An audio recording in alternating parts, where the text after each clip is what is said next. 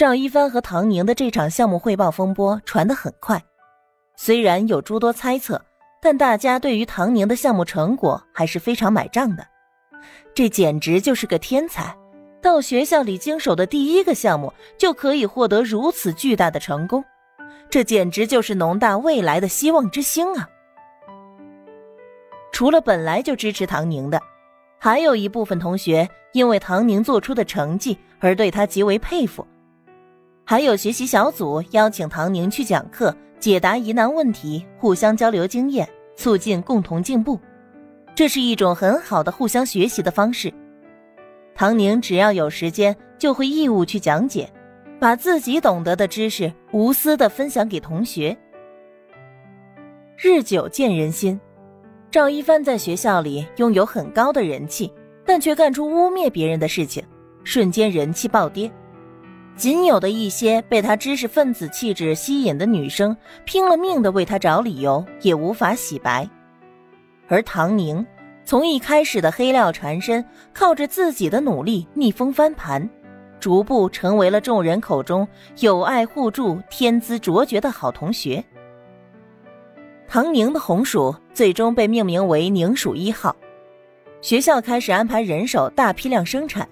首先就是在京郊大面积推广种植，几千斤的成果做种子，按照实验数据能结出几万斤甚至十几万斤的红薯，这实在是一件利民的大好事。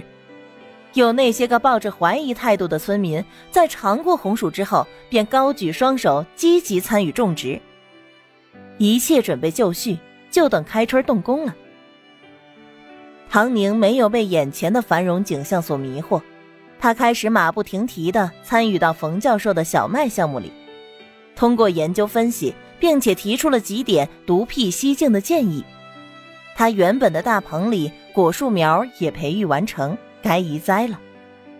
忙得马不停蹄，每天从早到晚都泡在学校，不是在记录，就是在浇水施肥，课余时间被占得满满的。为了节省往返的时间，他甚至申请了住宿，偶尔才回林家一趟。北京的冬天冷起来能冻死人，可唐宁不畏寒冷，裹着厚厚的像被子一般的棉袄，从头到脚都给裹住了，用来抵御严寒。他的穿着也给了其他人启发，务必把棉袄加长、加长再加长。事实证明，真的很有用。直到过年的前一天，警卫员小陈到学校里接他，他才恍然察觉过来，该过年了。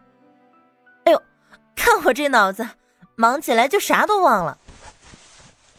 他懊恼的拍了拍头，这半年以来受了林家的很多照顾，眼瞅着就要过年了，他却什么礼物都没准备，真是太不应该了。小陈很敬佩做学问的人，尤其是眼前的小姑娘。要么人家能考上状元上大学呢，刚进大学就研究出来了厉害的东西，连领导提起来都赞不绝口。虽然他不懂，但他知道唐宁比他想象的还要厉害。快上车吧，家里都等着你呢。唐宁回到林家，原来是林胜文和周文艳回来了，两人赶在腊月二十九，就是为了陪着老父亲过个年。新婚第一年也要走走亲戚拜拜年，这是规矩。结果俩人一回来，发现家里冷冷清清的，除了保姆和警卫，也没别的人。赶紧指挥小陈去接人。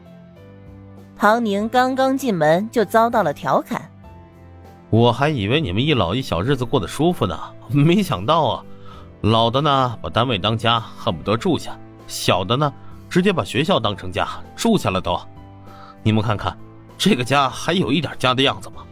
要不是我跟文燕回来，你们这个年还准不准备过了？林胜文好不容易支棱一回，开始指点江山。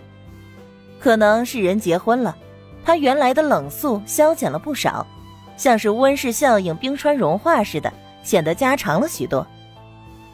你小子闭嘴！林国峰坐在沙发上，给报纸翻了个面儿。我忙活的是国家大事，小唐宁忙活的是民生问题。你心里还装着小家，却不知道没有大家的繁荣，哪有小家的幸福？爸，您这话严重了吧？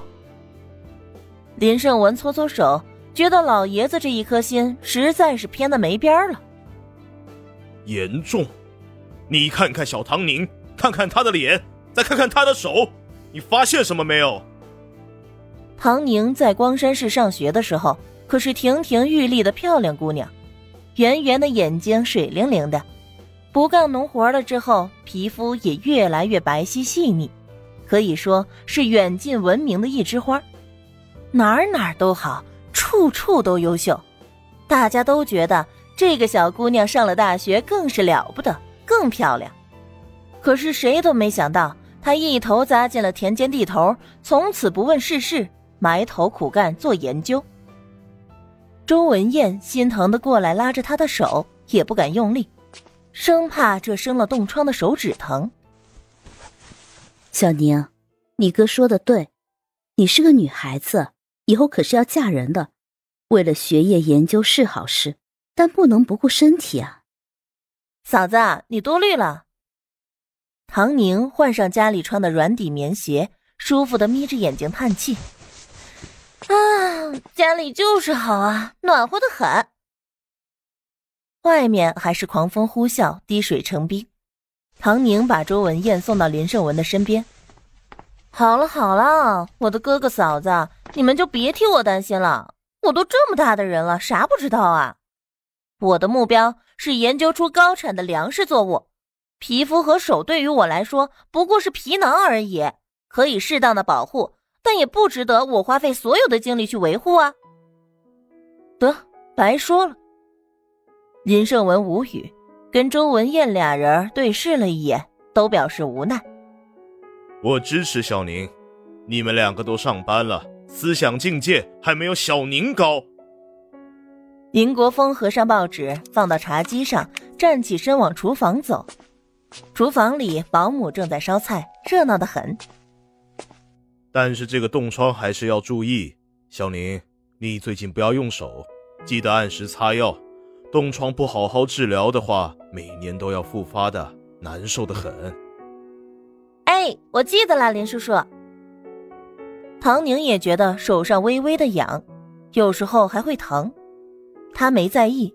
那两天下雪的时候，操作没戴手套，等发现的时候，手指就已经冻伤了。我们那时候呀，有那南方的兵去北方打仗，没经历过那样的冷天气，也没有厚棉衣，四肢狠狠的受了冻，在战场上捡了条命回来。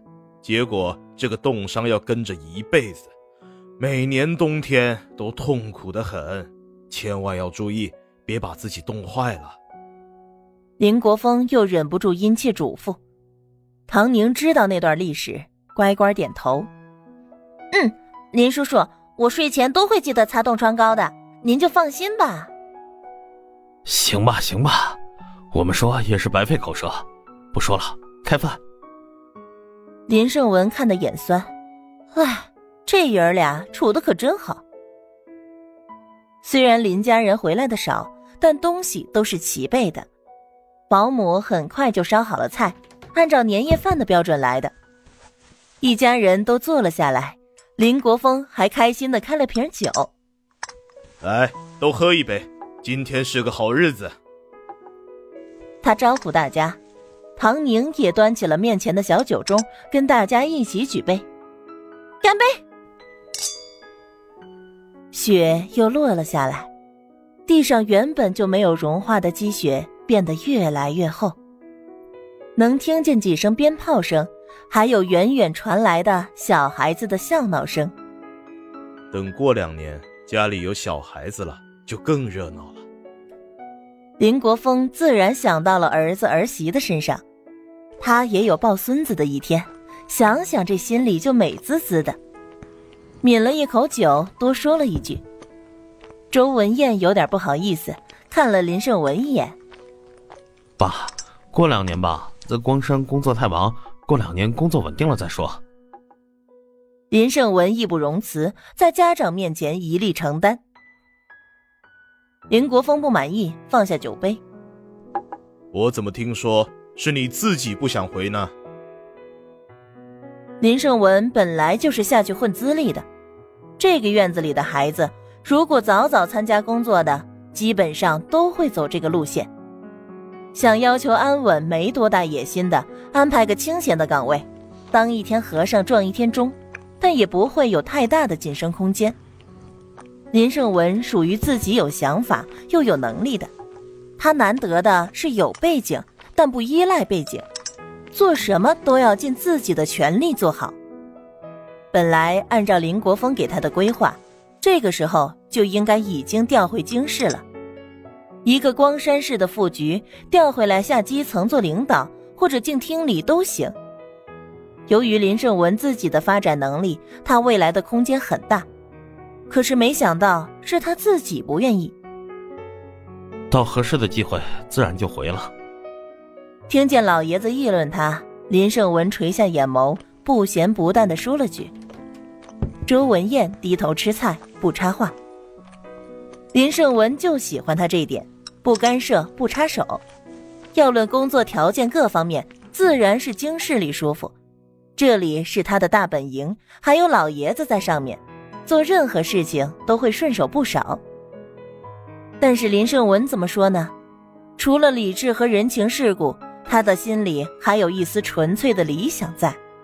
他喜欢侦破案件的满足感，他喜欢自己动手动脑子去分析调查，最后抽丝剥茧，揪出幕后真凶，查明事实真相。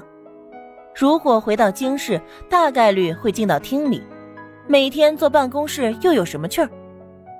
就算是下基层，要和各方势力打交道，想要查什么，根本也不需要自己动手；又或者要顾及各方，根本就不是最终的真相。这和他的理想背道而驰。他想了很久，最终决定先留在光山市看看。光山市的关系都理顺了，所有的案件他可以一手统筹安排，可以将自己所有的能力用在实处。这便是他目前的打算。